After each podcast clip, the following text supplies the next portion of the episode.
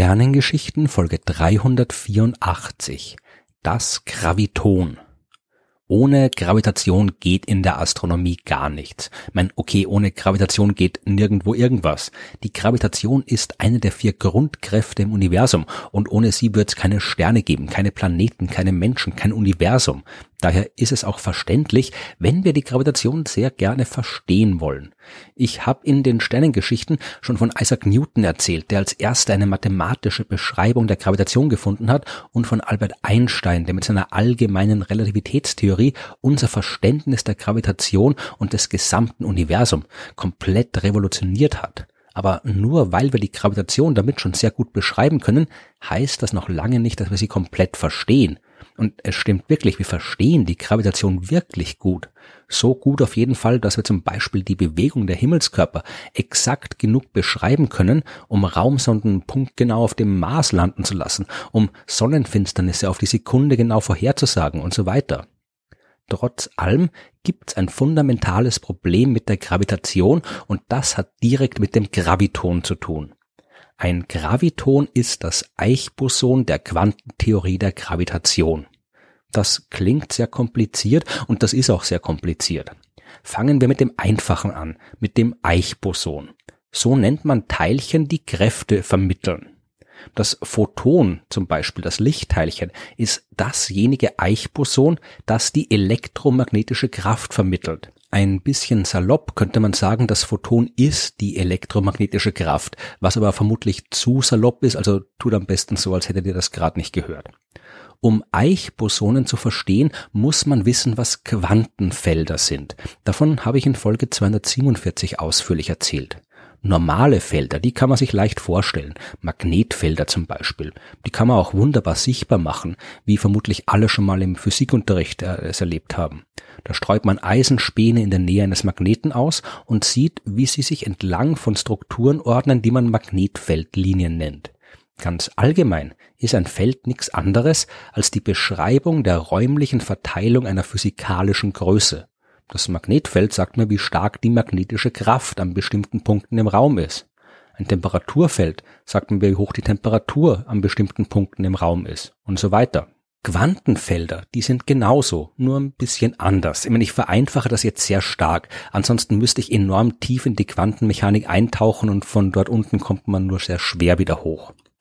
Das elektromagnetische Feld, das kann man sich noch einigermaßen gut vorstellen. Elektromagnetismus ist was, das wir im Alltag ständig erleben. Licht ist eine elektromagnetische Welle.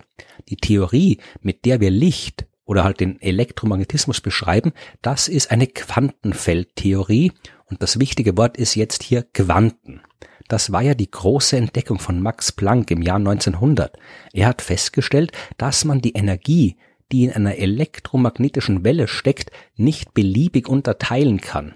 Es gibt kleinstmögliche Energieeinheiten, die Quanten und weniger Energie als in einem Quant steckt, kann es nicht geben. Es kann keine halben Quanten geben. Es ist vielleicht auch ein bisschen verwirrend, wenn ich jetzt einerseits von Photonen, also von Lichtteilchen spreche und andererseits von elektromagnetischen oder Lichtwellen. Aber genau das ist die Grundlage dessen, worum es geht. Licht ist weder eine Welle noch ein Teilchen, sondern, und wieder ist das sehr vereinfacht, Licht ist ein Quantenfeld, in dem die elektromagnetische Kraft steckt. Wenn ich jetzt ein elektromagnetisches Feld betrachte, dann ist das an unterschiedlichen Orten unterschiedlich stark. Diese Stärke kann sich natürlich auch verändern, aber nicht beliebig. Wenn sich die Feldstärke von einem Wert zu einem anderen verändert, dann muss das auf jeden Fall mit einer gewissen Mindestenergie passieren. Die Stärke muss sich mindestens um ein Quant ändern. Weniger geht nicht, weil das halt die kleinste Energieeinheit ist. Diese kleinste Energiemenge, die in einem Feld vorliegen kann, beziehungsweise um die sich die Stärke eines Felds verändern kann, die wird Feldquant genannt und das Photon ist das Feldquant des Elektromagnetismus. Wenn sich jetzt also eine elektromagnetische Welle ausbreitet, wenn sich ein elektromagnetisches Feld verändert, dann kann man sich das sehr vereinfacht als jede Menge Photonen vorstellen, die sich durch die Gegend bewegen und das Feld hier ein bisschen schwächer machen, dort stärker machen und so weiter.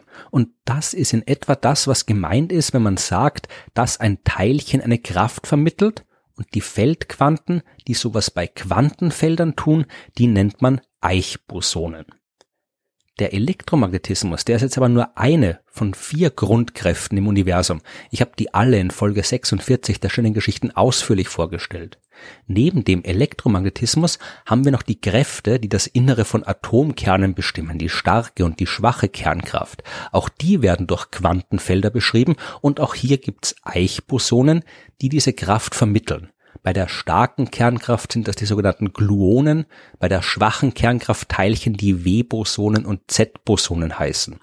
Womit jetzt langsam klar wird, was ich gemeint habe, als ich vorhin gesagt habe, ein Graviton ist das Eichboson der Quantentheorie der Gravitation.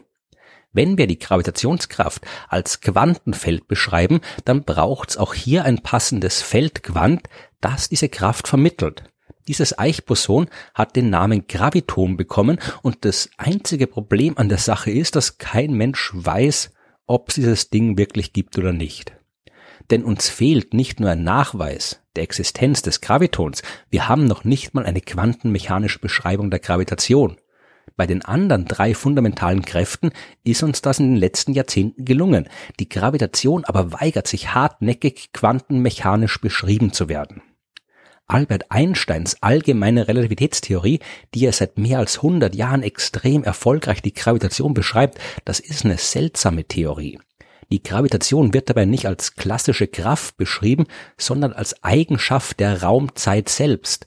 Massen krümmen die Raumzeit und wenn sich andere Massen durch die Raumzeit bewegen, folgt ihre Bewegung diesen Krümmungen, was wir so sehen und wahrnehmen wie eine Kraft, die von einer Masse auf die andere wirkt. Die Gravitation so zu beschreiben, das war eine äußerst geniale Idee von Albert Einstein. Aber weil dies so komplett anders ist als das, was wir üblicherweise unter einer Kraft verstehen, ist es auch enorm schwer, sie in das Schema der Quantenmechanik zu pressen.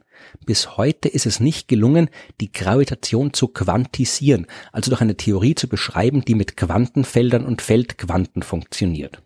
Wir wissen auf jeden Fall, dass das Graviton ein Teilchen sein muss, dessen Ruhemasse gleich Null ist, so wie ja auch die Ruhemassen von Photonen gleich Null ist. Denn die Gravitation wirkt, wie auch der Elektromagnetismus, unendlich weit.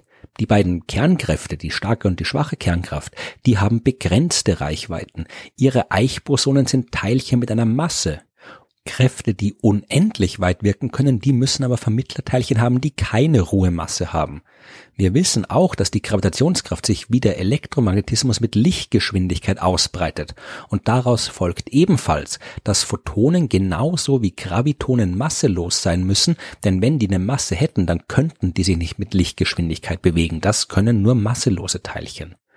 Photon und Graviton sind sich also sehr ähnlich, sie müssen sich aber auch unterscheiden. Denn Elektromagnetismus ist eine Kraft, die kann man abschirmen, die kann man blockieren.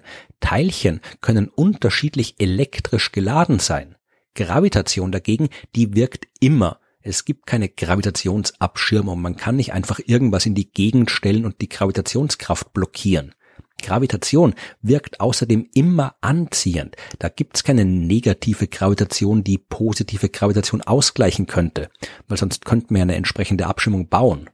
Aus mathematischer Sicht heißt das, dass man elektromagnetische Quellen durch Vektoren beschreibt und Gravitationsquellen durch Tensoren, aber das würde es zu weit ins Detail gehen. Physikalisch folgt daraus, dass ein Graviton nicht einen Spin gleich eins haben kann, wie die anderen derzeit bekannten Eichbosonen, sondern einen Spin von zwei. Und es würde jetzt leider auch viel zu weit führen zu erklären, was der Spin eines Teilchens ist. Man kann sich das gerne ein bisschen wie die Rotation eines Teilchens, die Rotation einer Kugel vorstellen, was aber falsch wäre, weil die Dinge nicht im eigentlichen Sinn rotieren. Teilchen sind ja keine kleinen Kugeln, auch wenn wir die uns immer gern so vorstellen. Der Spin ist auf jeden Fall eine quantenmechanische Eigenschaft von Teilchen, die keine Entsprechung in unserer alltäglichen Welt hat und Gravitonen müssen einen anderen Spin haben als die bisherigen Eichbosonen. Wir wissen also ein kleines bisschen darüber, wie Gravitonen aussehen müssten. Aber solange wir keine Quantentheorie der Gravitation haben, bringt uns das nicht weiter. Es bringt auch nicht viel, irgendwelche Detektoren zu bauen um diese Teilchen zu finden. Die Gravitation ist eine enorm schwache Kraft. Ein simpler Kühlschrankmagnet reicht aus, um ein Stück Papier am Runterfallen zu hindern, obwohl die gesamte Erde mit ihrer gewaltigen Masse daran zieht.